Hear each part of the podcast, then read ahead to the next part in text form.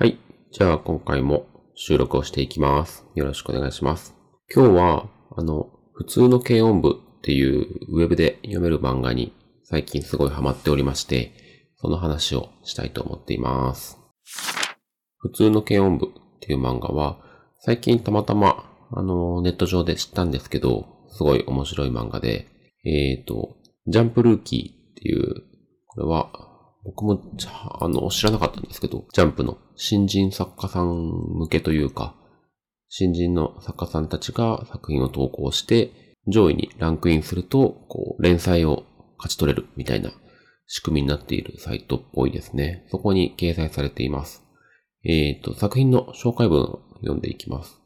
大阪在住、高校1年生の畑野千尋は、どこにでもある普通の軽音部に入部する。世界一地味で生えない青春音楽物語っていうことで、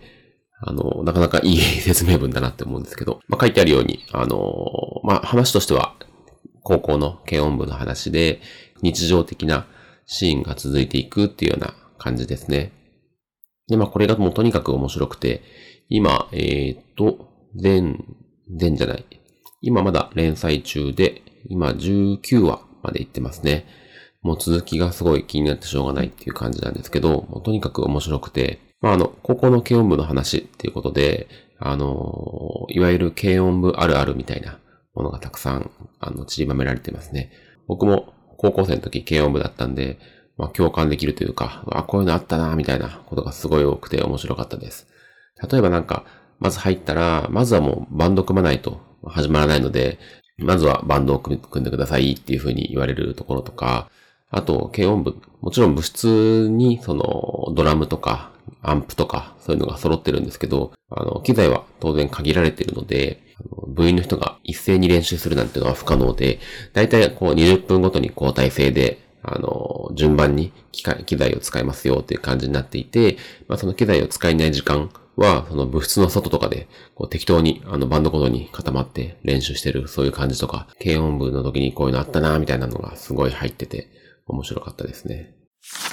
あと、まあ漫画の全体のこう世界観っていうんですかね、雰囲気っていうようなところで、なんかこう、なんとなくこう、ちびまる子ちゃん的な、こう、シニカルな雰囲気というか、なんかちょっとこう、それぞれ登場人物にこう人間臭いというか、まあちょっとこう嫌な部分とかもあるんですけど、それをこう、あなんか人間ってそういうもんだよねっていう感じで 受け止める感じというか、こう主人公も嫌なことがあったりとか、こう友達にちょっとこう、ひどいというか、嫌な、嫌なことをされた時も、こう、そこまで重くならずにこう流していくというか、なんかそういう緩い感じがすごいいいなっていうふうに思います。あと、なんかこう僕だけかわかんないんですけど、あの、他の漫画でスキップとローファーっていう最近すごいあの人気でアニメ化もされた漫画があるんですけど、なんかそれの雰囲気もこう感じなくもないというか、なんて言うんでしょうね。こう、登場人物がもうそれぞれの子たちがすごい人間らしいところがあって、ももちろん悩み、悩みもあって、なんかそういう群像劇っぽい感じで、こう考えさせられる。あ、この子の気持ちもわかるし、こっちの子の気持ちもわかるみたいな。っていうような雰囲気。そういうところにこうスキップとローファー味も感じるっていうのがこう自分の感想なんですけど、まあもし興味がある人がいたら、ぜひ読んでほしいなっていうふうに思いますね。で、あと、この漫画面白いところとしてもう一つ紹介しておきたいんですけど、あのー先ほど言ったように、ジャンプルーキーっていうアプリで、あの、読むことができるんですけど、あの、作中に、まあ、軽音部の音楽の漫画っていうことで、作中にこう実際のバンドの曲が出てくるというか、実際の曲を、あの、主人公だったり、他の子がこう演奏したり歌うっていうシーンがあるんですけど、多分、あの、まあ、権利的な話なのか、規約の問題なのかわかんないんですけど、歌詞をこう全部掲載するっていうことが、あの、多分、こう NG になっていて、こう歌詞の一文字目だけこう表示されていて、あとはもう全部波線でこう見えなくなっているみたいな、なってたりとか、まあバンド名とか曲名とかっていうのはちょこちょこ出てきたりするんですけど、まあそんな感じで、この歌詞がうまく隠されてるような感じになってるんですけど、でこの漫画、あの、ツイッターにも上がっていて、あの、作者さんが上げてくれていて、あの、ツイッターの方だと、そのアプリで隠れている歌詞が、ツイッターだと全部こう見えるようになってるんですね。っていうのがすごい後で気づいたんですけど、ね、ツイッターの方でまた読み直すと、あの、曲をもし知ってると、すごいすごいまた楽しめるし、まあ、知らなくても、あ、ここのシーンこういう風に歌ってたんだな、みたいなことを知ることができて、すごい良かったですね。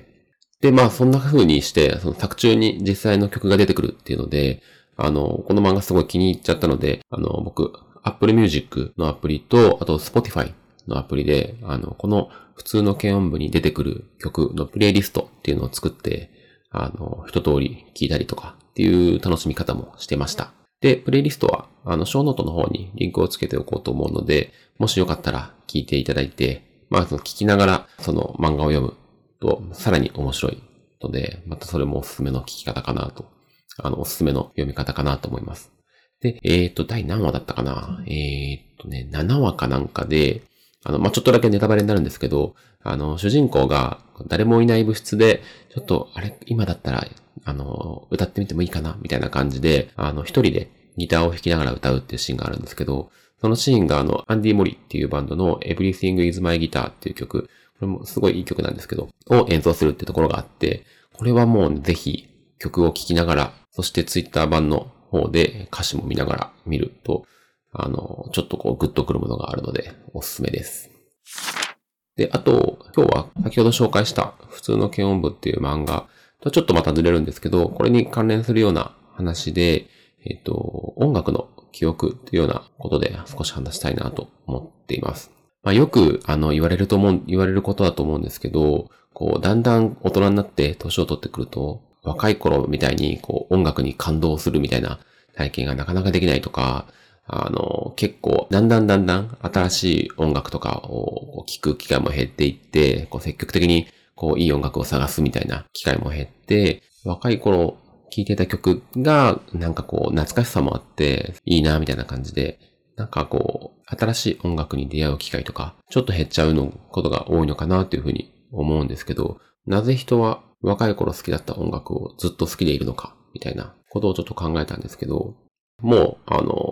前の話なんですけど、すごい、あの、人気が出た本で、あの、Die with Zero っていう本があるんですけど、これは Die with Zero、まあ、ゼロで死ねっていう、ちょっとまあ、日本語にするとなかなか過激な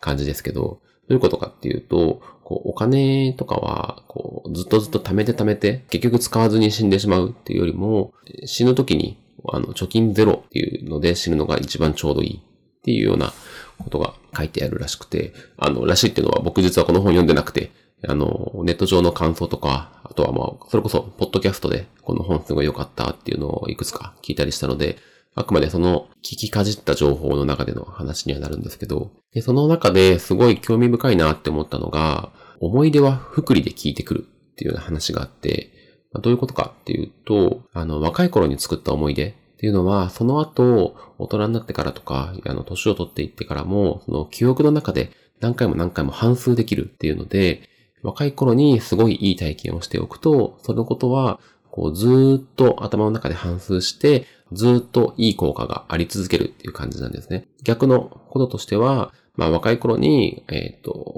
お金を貯めるためにいろんな体験をするってことも我慢して、まあ年を取ってからもう老後になって楽しんでも、まあその楽しんだことを記憶の中で反数できる機会っていうのは当然その寿命の関係で楽しめる機会っていうのが減ってしまうので、まあそういう面でも思い出は福利で聞いてくるっていう面でも若いうちになるべくいい体験をしましょうっていうような話なんですね。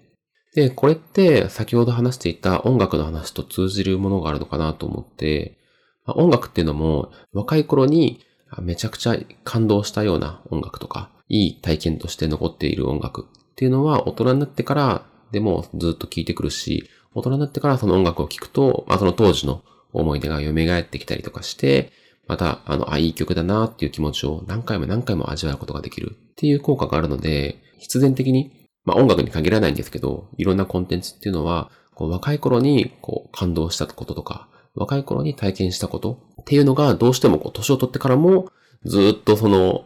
いいものとして記憶の中に残り続けるので、そうなると逆に年を取ってからそれに匹敵するようないい音楽とかいい体験をするっていうのは、すごいその敵が強くなってるっていうんですかね。こう若い頃に経験したことっていうのがもう記憶の中で何回もこう繰り返されて、どんどんどんどんいい思い出になっているので、それと、今現在、大人になってから新しく体験することっていうので、こう、対決しようとすると、どうしても相手がすごい強いっていうのがあるので、なかなかなので、大人になってから、こう若い頃に感動したことに匹敵するような感動を味わうっていうのは、すごい年々年々ハードルが上がっていくっていう、こう、仕組みになっているんだなっていうのを少し思いました。